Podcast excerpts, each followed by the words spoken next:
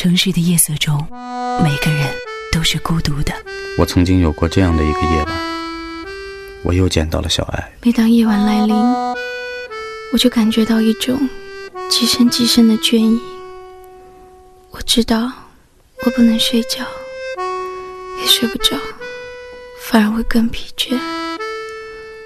我就开着车在这城市里逛来逛去。我们换了一辆又一辆的公共汽车，那是我们天天都要坐的公共汽车，穿行在整个城市里。就这样，一个人穿来穿去，像过街老鼠，也像梦游者。只是直到今天，我也没有弄清楚，那是真的发生过的事儿呢，或者仅仅是我的一个梦。风尚九四，城市深呼吸，夜不成眠，只为你。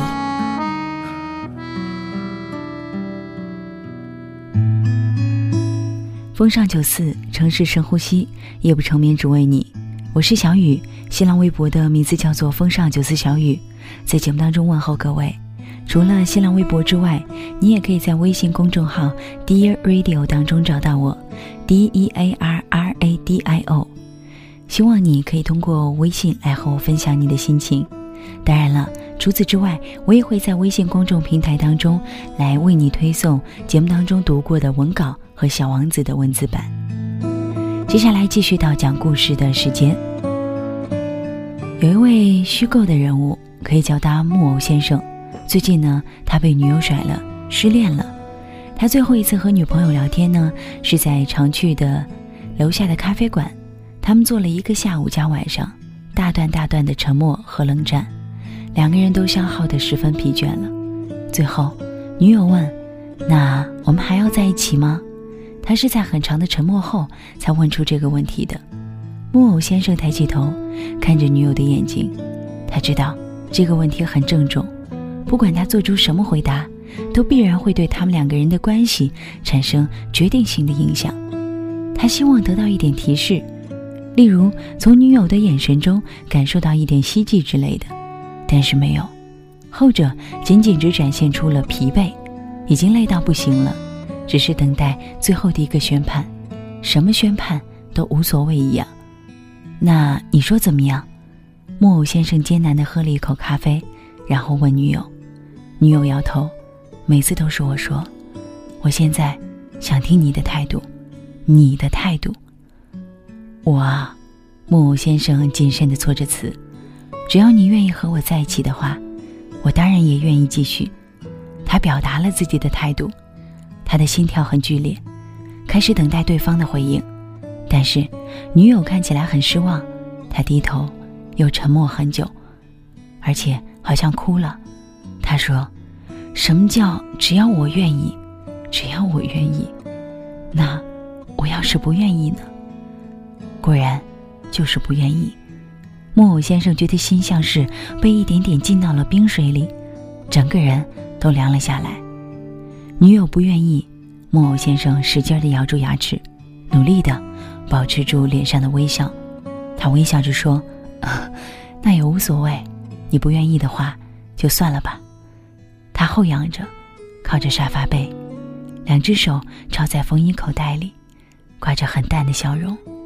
这样让他看起来总是有一种遗世而独立的风度。他绝不能叹气，并且绝不能哭，当然更不可以抱怨或者诅咒。没事儿的，他必须一点也不在乎。被拒绝的这种时刻，尤其不要失态。女友抬头盯着他，眼睛通红。这有什么好哭的呢？明明是你自己要分的。木偶先生在心里想。女友又重复了一遍：“就算了吗？啊，所以就这样算了吗？”木偶先生抄着手，尽力让自己的口气听起来超脱一些。他说：“反正你不愿意的话，就算我想挽回也没有用了。”他潇洒的耸了耸肩，这是木偶先生的招牌动作。然后他结了账，保持平常的步态离开。虽然双腿像是灌了铅，他努力让自己不要回头，不要让女生看出来，否则自己就真的一败涂地。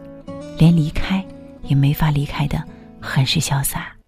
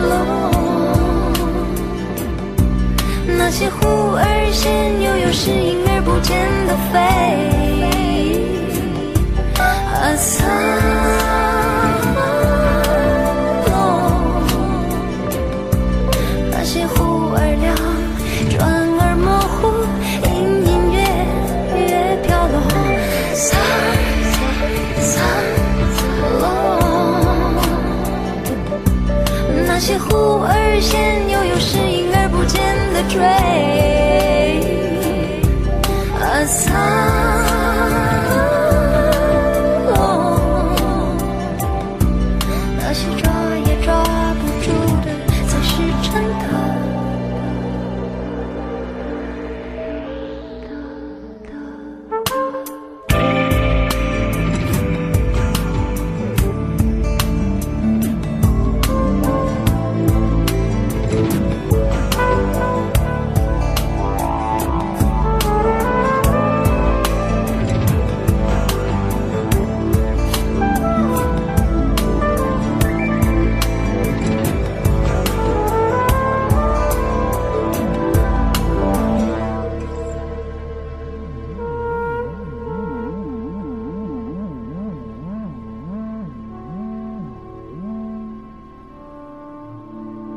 于是后来朋友们就知道了木偶先生分手了，而且是和平分手，没有谁对不起谁。木偶先生一边喝酒一边解释：“我们就是在一起太久了，遇到一些矛盾，我们认真了聊了一次，他觉得走不下去了。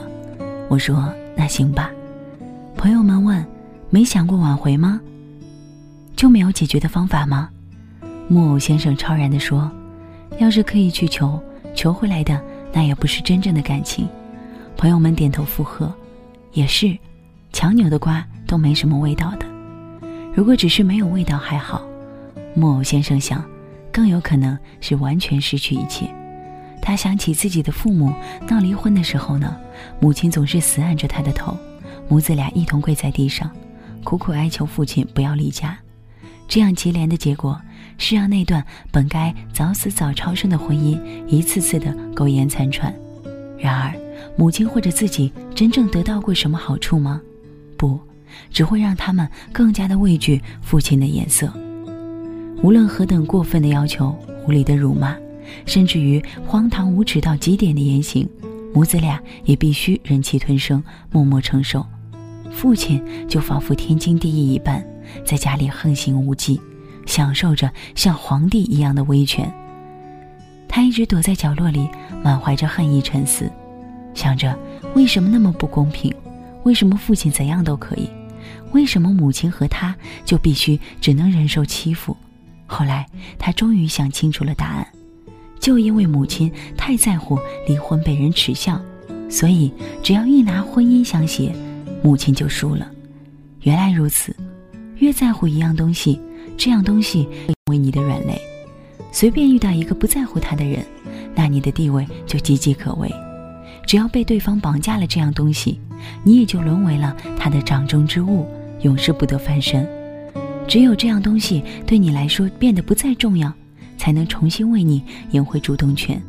你要学会懒洋洋的点一根烟，然后告诉劫匪：“撕票吧，我无所谓。”于是，木偶先生慢慢学会了这样的句式：“随便，你说了算。”我无所谓，把双手插进衣兜里，耸一耸肩，他挑眉毛的神情越来越潇洒。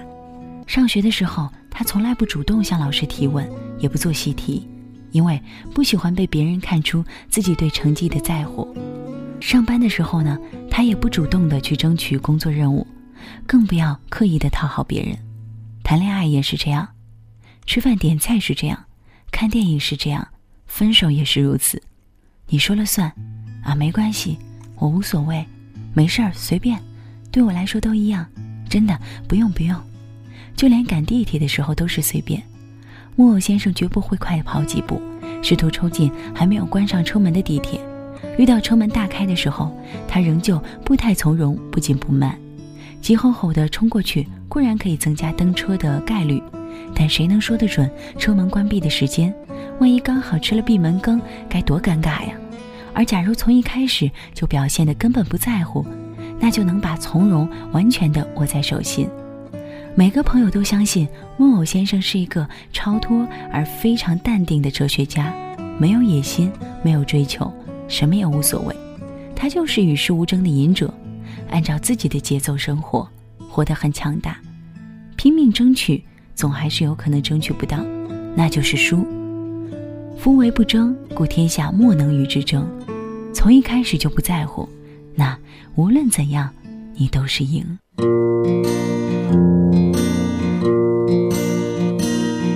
你是否也和我一样的无所事事？你是否也曾俯视理想，仰望现实？你是否也会哼出一段好听的旋律，却总也找不到该唱给的人？我不知道为什么有时我会伤感，我常常走着走着忘记了要去哪儿。我说过许多许多不着边际的话，却总也得不到。一次真心的满足，嗯嗯，爱你是否也曾突发奇想去远方流浪？你是否也会心情低落，什么也不想干？爸爸妈妈策划了许多的未来，爱我一次都没帮他们实现。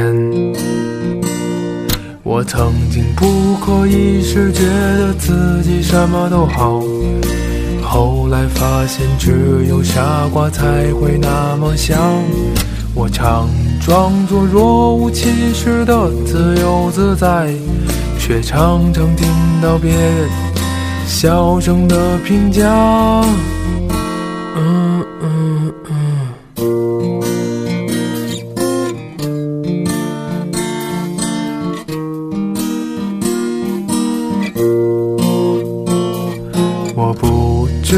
为什么有时我会伤感？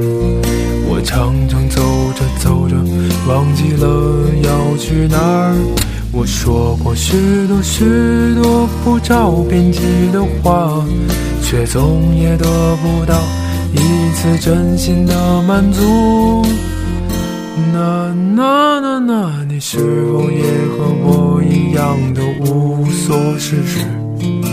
是否也会俯视理想，仰望现实？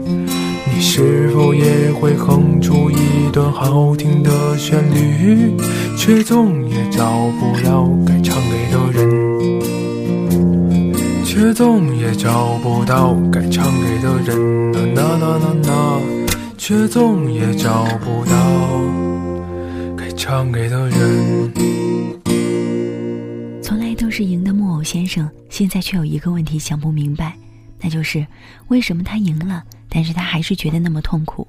现在他每天夜里失眠，早晨哭醒，打开衣柜就对着空掉的那块地方发呆。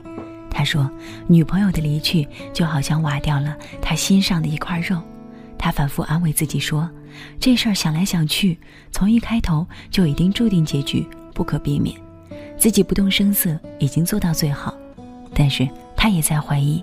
也许存在着某些机会，是悄无声息从自己身边溜掉了的。他反复问：“就没有什么解决的办法吗？”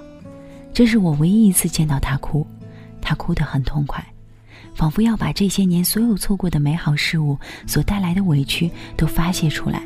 我没有回答他的问题，因为我知道他心里其实有答案。问题是，那个答案永远只能藏在他心里。再过几分钟，他就会抽出纸巾擦干眼泪，整整头发，手抄进口袋里，身子靠着椅背，脸上挂着一副懒洋洋的笑。他会这么告诉我：“哭完一通，感觉好多了。”我知道你很难受，你心里很想他。他不置可否地点了根烟，笑笑说：“是难受啊，不过随便他吧，我无所谓。”然后轻松地耸一耸肩，得说，那副潇洒和超脱的劲儿。确实会让人以为，好像他真的无所谓似的。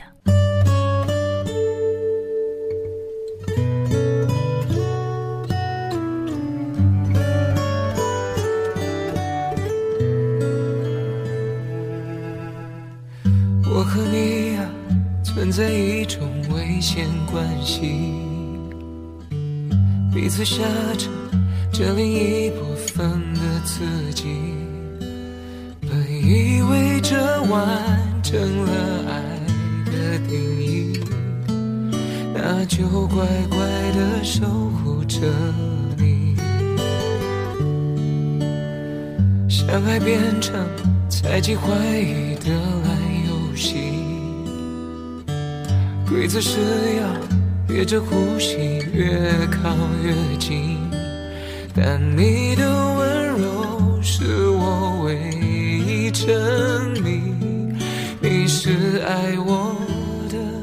就不怕有缝隙，在我心上用力的开一枪，让一切归零在这声巨响。如果爱是说什么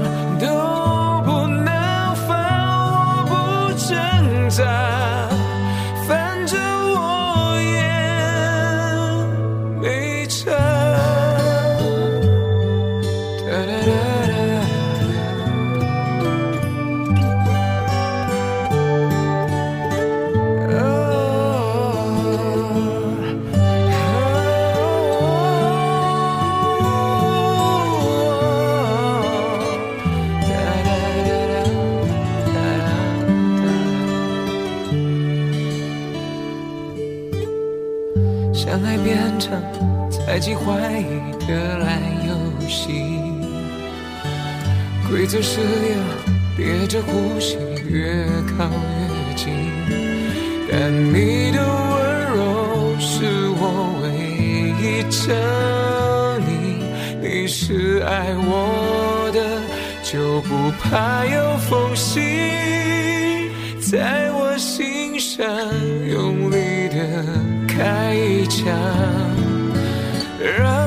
让一切归零，在这声巨响。